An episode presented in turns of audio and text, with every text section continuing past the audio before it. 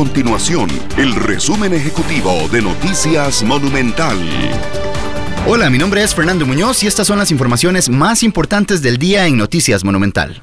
Con 49 votos a favor, los diputados aprobaron en segundo debate el presupuesto extraordinario que contiene 90 mil millones de colones para bonos proteger y un recorte al gasto público de aproximadamente 177 mil millones de colones. Además, el Instituto Mixto de Ayuda Social ya informó que entregará útiles escolares a 198 mil estudiantes de primaria en todo el país para el curso lectivo del próximo año. Dentro de los materiales que repartirán están juegos de geometría, cajas de lápices de color, bolígrafos, tajadores, borradores y lápices de grafito.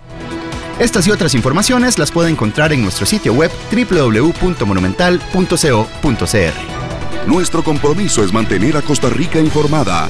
Esto fue el resumen ejecutivo de Noticias Monumental.